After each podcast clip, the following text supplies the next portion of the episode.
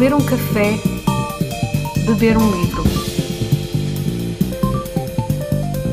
Um programa da Estante do Porteiro com João Nuno.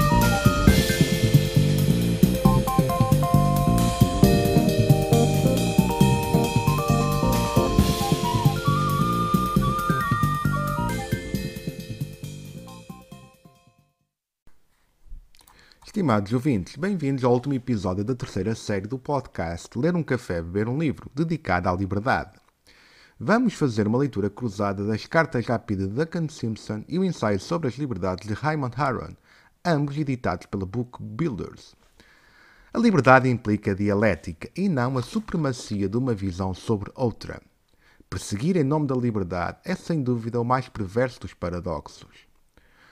Obviamente que o regime salazarista foi ditatorial, com todas as características conhecidas: repressão, censura, violência, discriminação e preconceito ideológico. Portugal, antes do 25 de Abril, era um país pobre, em que uma minoria vivia bem e uma larga maioria na pobreza, sobrevivendo à custa de esquemas que implicavam, segundo Duncan Simpson, que alguns portugueses instrumentalizassem a PIDE, fosse pela denúncia por mesquinhez, inveja ou vingança, ou para obter favores para poderem sobreviver e ascender no elevador social.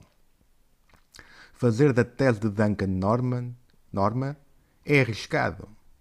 O que nos parece é que o povo continuava preso essencialmente ao medo, maniatado pela ignorância e vivendo miseravelmente num silêncio claustrofóbico. Uma das cartas que passamos a ler reza o seguinte. Excelentíssimo Senhor Diretor da Polícia Internacional de Defesa do Estado, tenho informar Vossa Excelência de que o proprietário da Escola de Condução Santo António em Rua Latino Coelho e possuidor de uma biblioteca subversiva no próprio estabelecimento de ensino, a bem da nação. Como veem, nem os pobres livros escapavam à denúncia. Depois do 25 de Abril, a liberdade de expressão ainda existe mas continuam as tribos a quererem impor uma só verdade. Eis uma mentalidade que ainda não foi expurgada do inconsciente coletivo e que geracionalmente passa e faz do adoecer todo o tecido social. Vive-se materialmente melhor? Talvez. Mas poderia o país ter aproveitado os parques recursos de outra forma? Para evoluir, inclusive nos ditames de uma ética e espiritualidade mais humanistas e menos consumista? Mas será que a mentalidade portuguesa pode mesmo assim ser definida? Ou muda-se uma, uma outra coisa e fica tudo na mesma?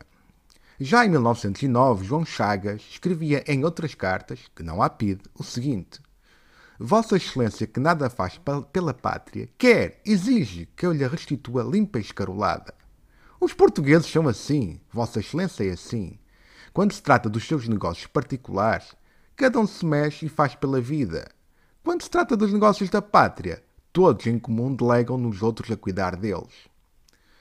Mais tarde, Salgueiro Maia, numa das últimas entrevistas aos arquivos da Torre do Tombo, falava sobretudo das elites autorreferenciais que se autopreservavam, com a expressão que essas elites, essas elites se preocupavam mais em ser bem reformadas que formadas. Verifica-se hoje o apertar, o agravamento das condições de vida terreno fértil para emergir uma certa mentalidade em alguns setores. A manhosice, o aumento do tráfico, dos segredinhos nas capelinhas do poder, o abaixamento ético, a selvageria de ver no outro um inimigo e não um parceiro. E com a Europa à deriva, no quadro geoestratégico global, caracterizados pela guerra e resquícios da pandemia, com o agravamento do clima, a pressão será ainda maior. E o animal que há dentro de todo o homem irá rosnar. Sobretudo porque, vindo da fome, não há democracia que resista. O alerta está dado. O problema não é a polícia do pensamento em si, é se o pensamento se autocensura. E aí os detentores do poder nem sequer precisarão de pits cibernéticas, polícias políticas para inibir toda a ação. Não importa ser progressista se esqueceu-se as bases tradicionais de uma sociedade que devem ser conservadas. É neste meio termo, entre forças progressistas e conservadoras, que o devir das democracias deveria, deveria ser feito. Raymond Aron, num ensaio já com muitas décadas, mas ainda com alguma frescura, revela isso, deambulando pelo pensamento bipolar entre Tocqueville e Marx, entre as democracias liberais e o socialismo. faz uma análise crítica dos prós e contras das diferentes formas de abordar não a liberdade em si, mas as liberdades enquanto instâncias plurissignificativas. E terminamos o episódio com duas citações deste livro eh, editado pela Book Builders. Numa, na página 167, citando um autor eh, chamado Oppenheim, eh, escreve-se ou, ou, ou, ou, está escrito na, no livro o seguinte: Tenho a liberdade de fazer uma coisa determinada desde que ninguém me impeça de a fazer, nem me castigue por a ter feito, ou ainda desde que não me imponha a necessidade ou a obrigação de a fazer. Aaron cita este autor e acho que esta definição de liberdade é extremamente eh, pertinente. E depois o, o, o, autor termina na página 185 com uh, o seguinte texto que passamos também a ler. As liberdades intelectuais, os processos democráticos constituem uma proteção contra o poder e a arbitrariedade mas proporcionam também, e talvez principalmente, uma possibilidade de instituir os homens, de os tornar capazes de razão e de moralidade. Tocqueville agarrava-se à liberdade política porque detestava o servilismo que a obediência a uma autoridade que se despreza implica. Um poder não legítimo a que uma pessoa é obrigada a submeter-se. Desagrada àqueles que não lhe conseguem escapar, mas que, no, mas que o não querem respeitar.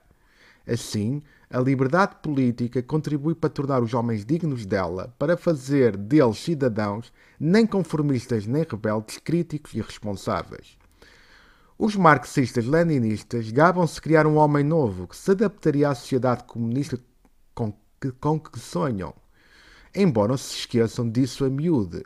Os ocidentais também querem criar um certo tipo de homem, não um homem novo, porque não acreditam que a natureza humana possa ser modificada nas suas profundidades, mas um homem que dá vida e confere excelência, à excelência às instituições, livre relativamente à sociedade, cujas leis respeita e cujas imperfeições denuncia, livre porque reivindica e obtém o direito de procurar, sozinho se for preciso, a verdade e a salvação.